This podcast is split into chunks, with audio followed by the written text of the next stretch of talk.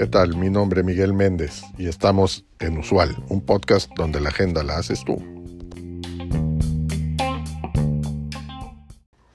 El ecosistema startup es algo que me encanta. Tanto así que del 2015 a la fecha he iniciado ya un par y el tercer proyecto está en proceso. Espero en los próximos meses ya tenerlo funcionando.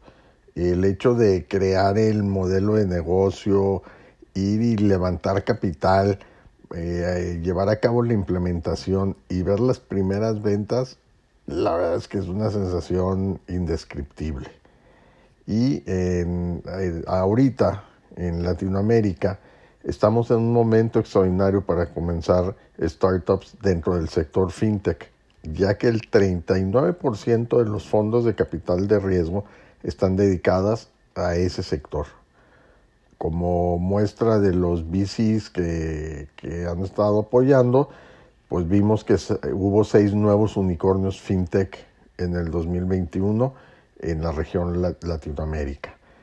Eh, esto pues, deriva del potencial de disrupción que, es muy atractivo para los inversionistas, ya que reconocen los antiguos formatos de los bancos e instituciones financieras que cuentan con un servicio al cliente deficiente y una tecnología muy anticuada, lo cual los hace una presa fácil de las empresas del sector fintech.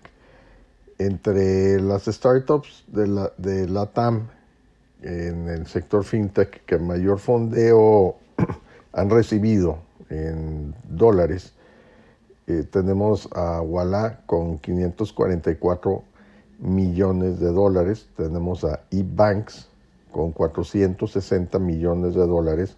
Ellos también tuvieron la ronda semilla más alta con 96 millones de dólares. Tenemos a Time Neon con 300 millones de dólares en este pequeño ranking no incluimos a Newbank, ya que Newbank pues ya se hizo una empresa pública. Ahora bien, si con estas cifras que estás escuchando, pues ya te estás animando a iniciar, pues una aceleradora sería como un gran socio inicial, ya que su inversión y mentoría te dan eh, las herramientas necesarias para empezar con el pie derecho en el largo camino de crear y hacer crecer una empresa. En Latinoamérica, algunas de las mejores aceleradoras que, participan son la 500 LATAM, que cuenta ya con más de 10 años de experiencia fondeando proyectos y, ayudándolos a crecer en Latinoamérica ellos como característica invierten regularmente 60 mil dólares por cada empresa. Está también Platanus, que es una gran opción si lo que tienes es un equipo técnico. Eh, son una comunidad pequeña, lo que los hace realmente muy especiales y ellos por característica invierten 100 mil dólares por cada empresa.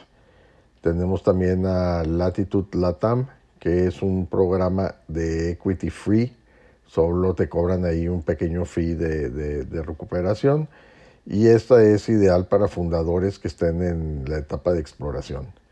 Y no podemos dejar fuera a Y Combinator, el famoso YC, que es la aceleradora más reconocida a nivel mundial. Ellos no les importa en qué etapa te encuentres, puedes aplicar, de hecho, con solo una idea o también con, con, ya un negocio que tenga mucha atracción y ellos invierten regularmente medio millón de dólares por cada empresa. Y bueno, si por otro lado necesitas saber que para iniciar cualquier empresa hay que responder al menos tres preguntas básicas. La primera es, ¿qué es algo que no sirve en mi mundo? La segunda sería, si ese algo no sirve para muchas otras personas. Y la tercera, y que también es de vital importancia, es si crees que pudieras estar emocionado de resolver eso durante mucho tiempo. También, eh, pues debes de saber que no todo es miel sobre hojuelas, ¿no? Ahorita vimos eh, grandes números en el ecosistema startup, pero eh, alguien hizo hace unas semanas un ejercicio de simulación con los unicornios de Latinoamérica, donde se les evaluó como si hubieran sido empresas públicas del mismo sector en el que participan. De haber sido así, cinco de los unicornios de Latinoamérica hubieran perdido su categoría con la evaluación de los mercados de este año 2022. El primero de ellos es Bitso, que hubiera pasado de una evaluación de 2.28 billones de dólares en diciembre de 2021 a 396 millones de dólares al cierre de mayo. Esto quiere decir que tendrían eh, una infravaluación o subvaluación del 82%. Aquí los estaríamos comparando con Coinbase. En segundo lugar tenemos a Clip, que pasaría de 2.0 billones de, dólares a 560 millones de dólares. Esto es una minusvalía del 72% y hubiéramos comparado a Clip con la empresa Block, que anteriormente se llamaba Square. En tercer lugar tenemos a Kavak, que hubiera pasado de 8.7 billones de dólares a 565 millones. Esto es un 93.5% menos y ellos sería comparándolos contra Carvana.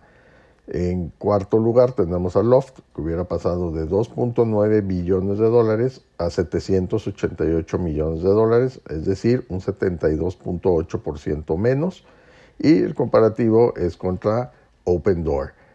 Y por último, en quinto lugar, tendríamos a Nuben Shop, que hubiera pasado de 3.1 billones de dólares a 651.5 billones de dólares. Esto es un 79% menos y ellos el comparativo es contra Shopify.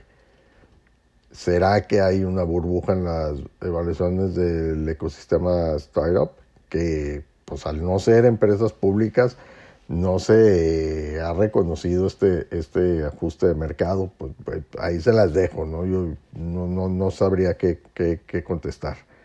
Además, eh, ¿tú crees poder con la soledad, con las larguísimas jornadas de trabajo, los, los siete días de la semana, así como también la presión del posible fracaso que viven todos los emprendedores? Si respondes que sí a estas preguntas, no dudes en empezar no te vas a arrepentir ya que seguro tendrás una rentable startup del sector más emocionante que es el sector fintech. La información de las aceleradoras la provee Alex Galvez, quien es un experto en el tema y es también fundador del podcast Fundadores. Escúchanlo en Spotify, es bastante bueno.